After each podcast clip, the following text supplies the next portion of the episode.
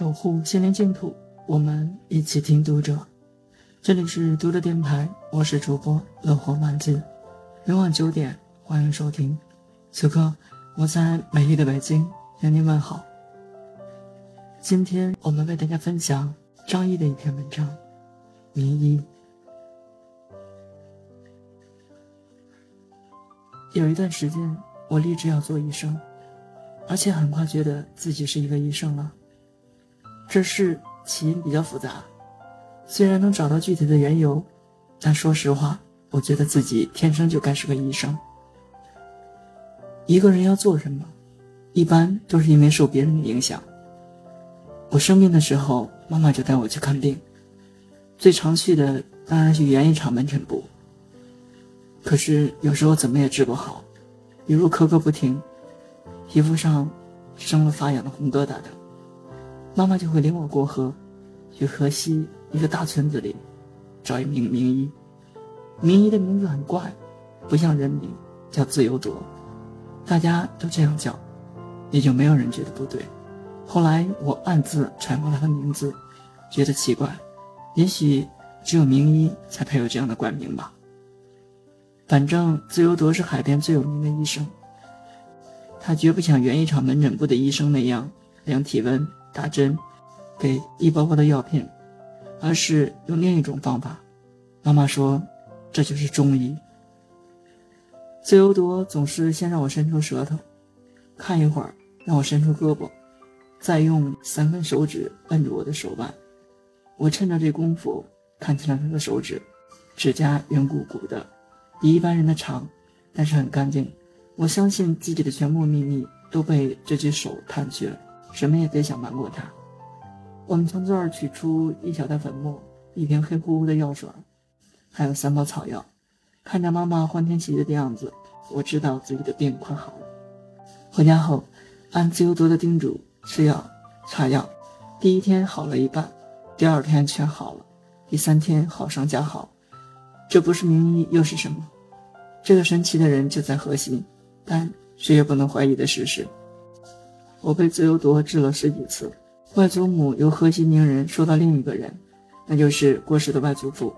外祖母说：“要是你外祖父再多好啊，他是远近闻名的医生，这点小病对他不算什么。”唉，你外祖父，妈妈也叹息，咱家没人接呀，他的手艺真是……妈妈抹起了眼泪。就在那些日子里，我认为自己应该是一个医生。我暗暗思考这个问题，并没有告诉家人。奇怪的是，我最先想到的不是找人拜师，不是学习医术，而是觉得自己差不多就是个医生了。我思考了五六天，然后决定当一个医生。从此以后，我就以医生的眼光看待周围的一切，以医生的身份要求自己了。我对所有生病的人都特别关心，不止一次陪感冒的同学去门诊部。我对同学说：“我其实就是一个医生，不过不想告诉别人，也希望你们能为我保密。”他们瞪大了眼睛。我们一起去林子深处，在一块隐蔽的空地上谈论秘密。他们最想知道的是事情的来龙去脉，因为从我严肃的表情上看，这绝对不是玩笑。我直率地告诉他们：“我的外祖父就是一名医生。”接着，我给他们号脉，看了舌苔。我有什么病啊？他们胆怯地问。我说还没有很重的病，不过以后也许会有的，发烧、咳嗽这些总会有的。他们张大了嘴巴看着我，问：“那怎么办？你会治吗？”我摇头又点头，当然会。不过在我上学期间，他们是不会让我开药的。我给你们看了，你们还得去门诊部拿药。同学很是惋惜，我再次叮嘱他为我保密，大家就分手了。我自制了一个小药箱，把家里所有的药片、碘酒、紫药水之类都装进去。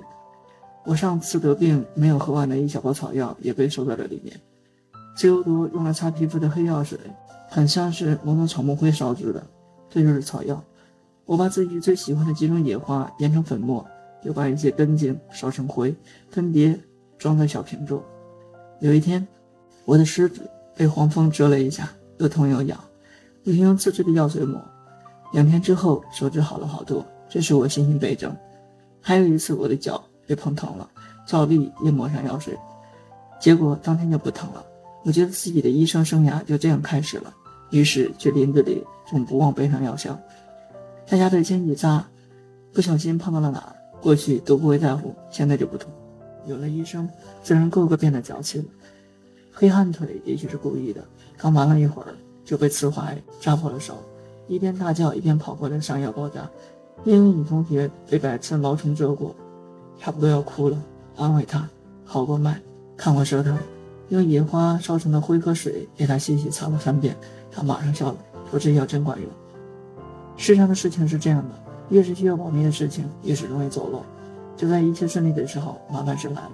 先是外祖母把我的邮箱没收了，接着又是父亲不无严厉的训斥。他说：“胡闹，这是能乱来的吗？”我心里的委屈太大了，但又觉得一时说不清。我只想对父亲大声说明，我已经是一个医生了。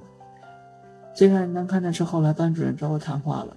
他说：“咱们谈谈你当医生的事情吧。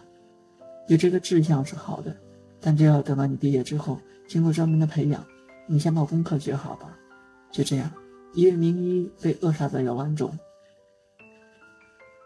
读者电台今天的节目就和大家分享到这里，更多收听敬请关注。